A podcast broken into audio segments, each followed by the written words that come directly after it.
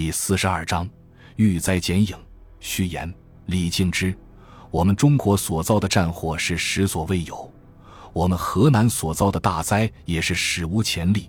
在国家遭受空前大战中，河南遭受了空前大灾，这是河南的浩劫，也是国家的不幸。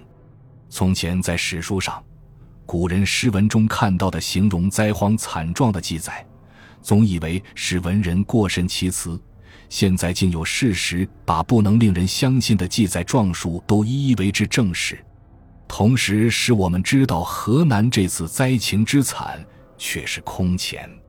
对这惨重的灾情，我们不但呼吁救济，而实地看看，据实则要记载，写成实录，使远方人。后代人皆已明了河南灾情的实相，并替国家保留几片段史料，也是我们义不容辞的职责。灾变全省，区域广大，处处都看到，是不可能。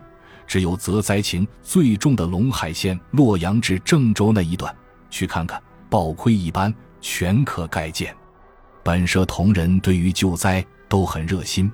远驻洛阳的特派记者赵回申先生自也不例外。我们有了这个意思，写信同他商量，他就不必苦难，慨然应允，愿单骑到灾情严重的郑州、营四去看看。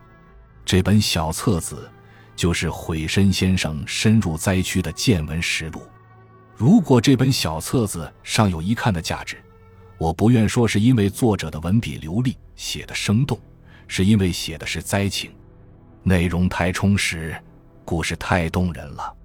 当然，我也知道，没有作者流利的文笔，绝不会将故事写得这么动人。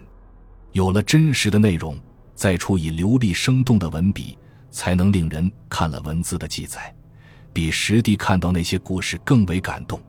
这里边的记载，曾使许多读者看了不快，甚或心悸而泪流。但我相信，虽不快，纵流泪。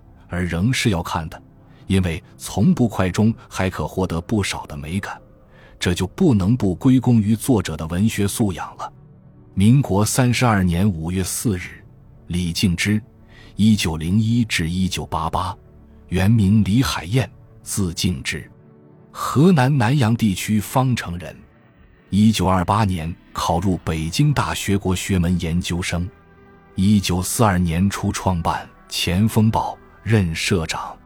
一九四二年河南大灾中，委派特约记者赵悔身赴灾区采访，在《前锋报》上连载了十多篇反映大灾惨况的通讯报道，组织撰写了近百篇呼吁救灾的社评。新中国成立后，为民革成员。二十世纪八十年代以后，任河南省政协副秘书长。民革中央监察委员会委员、河南省文史资料研究委员会副主任等。